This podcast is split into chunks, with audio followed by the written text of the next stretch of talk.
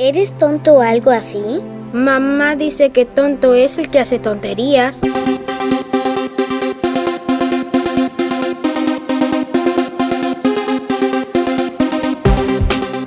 81 del podcast de tuxteno.com.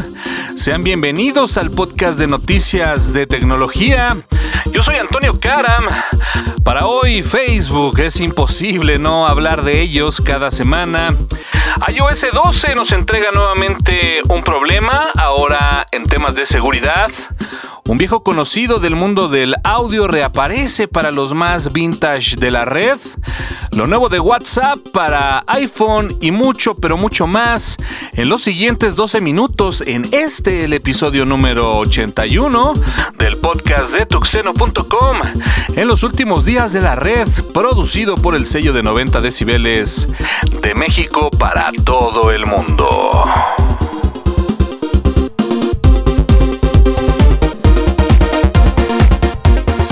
Winamp regresa compatible para Windows 10.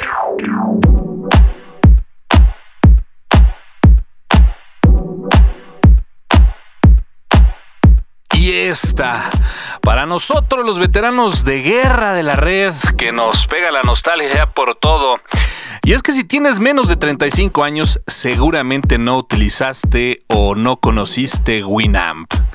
Winamp, que fue lanzado el 21 de abril del 97, llegó a convertirse en el reproductor de música más popular de Windows en aquella época, donde el Internet se conectaba por modem a través de una línea análoga y donde para descargar una rola podía tomar un par de horas. Como sabemos, la empresa propietaria de Winamp fue vendida a Radio Onomy en 2014 y tras casi cuatro años finalmente han anunciado que Winamp de entre sus cenizas resurge y nos entrega su versión 5.8, ¿sí? Compatible con Windows 10. Todo pareciera que a inicios de nuevo milenio reproductores como iTunes se apoderaron de nuestra carpeta de nombre MP3 para convertirla en nuestra biblioteca de canciones que hasta antes de los servicios de streaming, vaya que teníamos que dedicarle tiempo a tener perfectamente acomodada nuestra librería por álbum, género, artista y hasta portada. Y es que algo que hizo grande a Winamp era la forma práctica de escuchar música. Eh, simplemente la música que te gustaba, nada de álbums completos o bloques por artistas. Solo era agregar las carpetas con MP3 y posteriormente venía la selección del skin que más pegaba al escritorio y de ahí, bueno, pues activar el modo random para horas de música ininterrumpida, donde con un simple control E buscábamos esa rola que deseábamos para escuchar en ese momento. Winamp regresa a Windows 10 en su versión 5.8. Larga pero larga vida a Winamp, al menos por los viejos tiempos.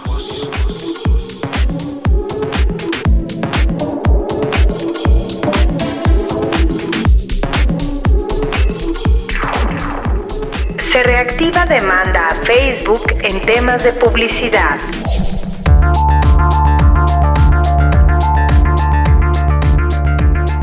Hace unos años en California surgió una denuncia para la red social, esta vez en temas de marketing y publicidad, la cual ha sido reactivada hace algunas semanas y empieza a tomar tamaños considerables.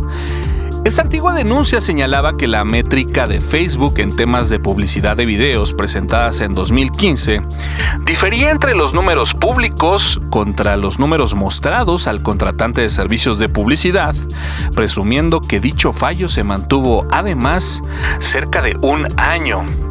En resumen, las estadísticas de reproducción de videos estaban infladas, muy pero muy infladas.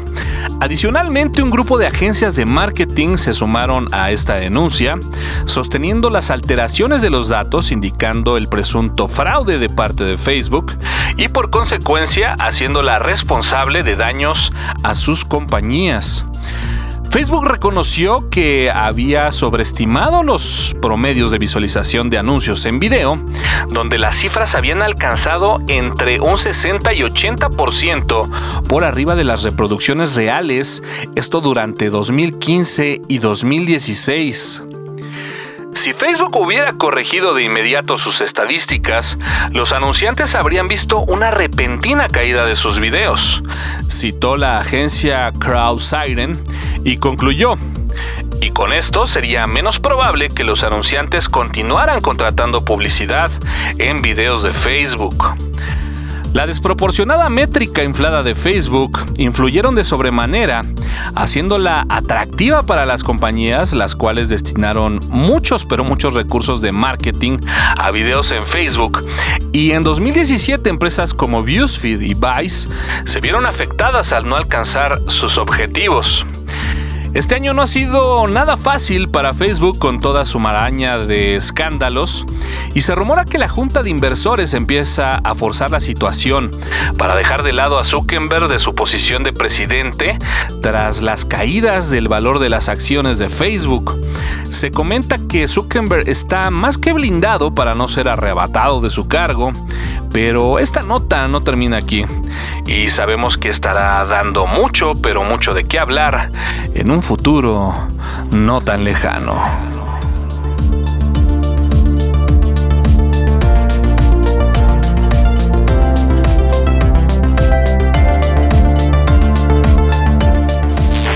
iPhone presenta una falla de seguridad que da acceso a álbumes de fotos.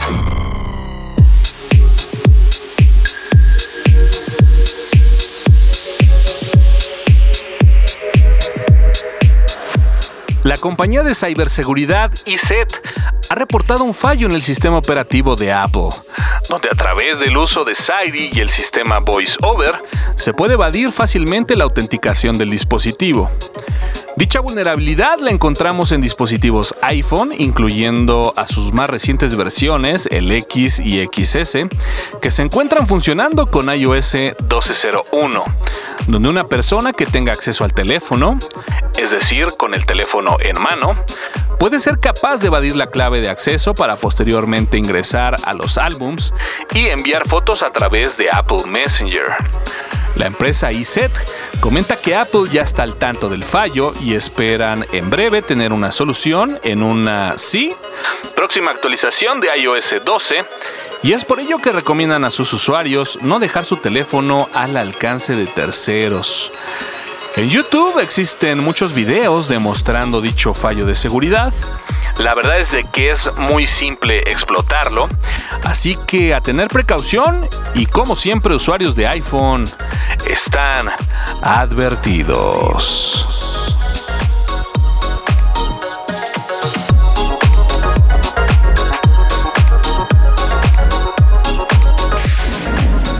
WhatsApp se actualiza para el iPhone.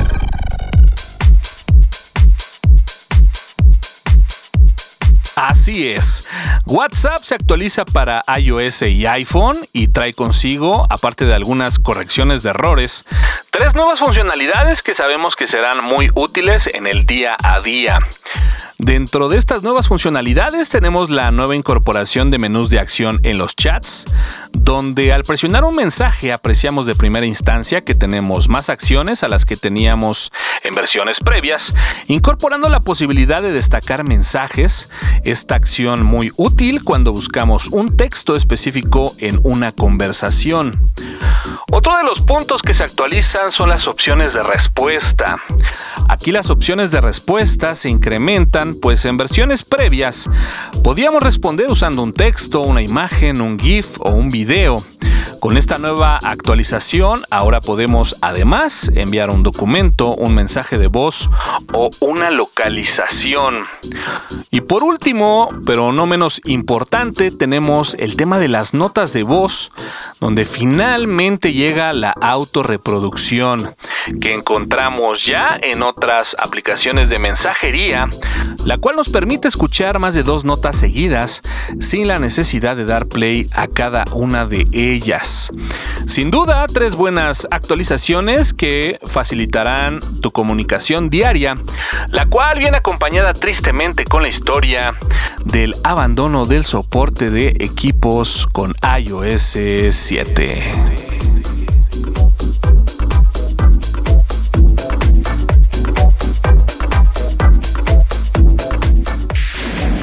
YouTube se proclama como el rey del streaming de música.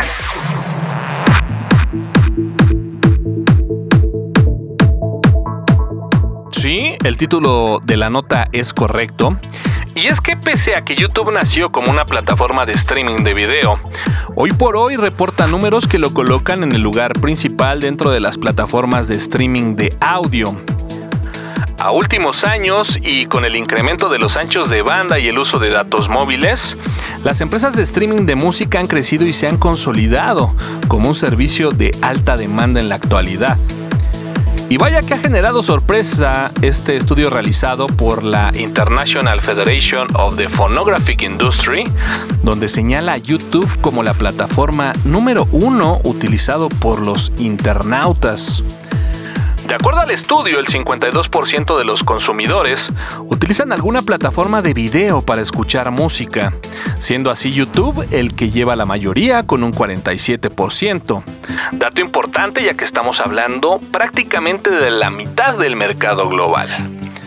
Como sabemos, YouTube ya cuenta con su propia suscripción premium, pero el informe señala que solo el 28% del mercado de música en streaming se encuentra pagando algún tipo de servicio, la situación también es preocupante para las productoras musicales.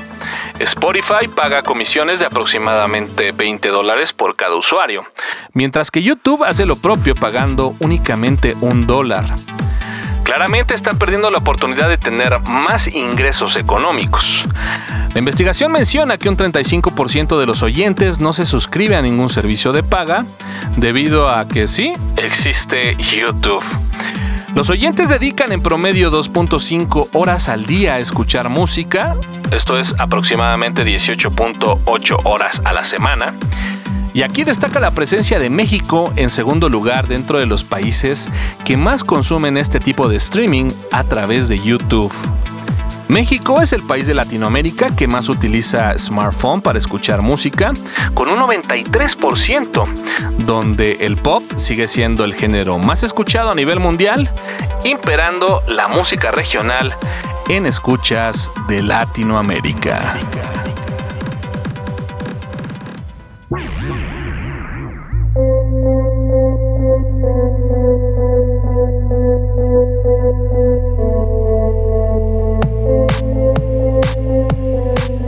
Noticias de la semana. Ya está disponible el kernel de Linux 4.19 con soporte para Wi-Fi 6. Linus Torvalds regresa a dirigir el desarrollo del kernel de Linux. Google lanza Chrome 70 con mejoras de privacidad. Apple Watch 4 llega a México con precios desde los 9 mil hasta los 20 mil pesos. Ya se encuentra disponible Elementary OS 5.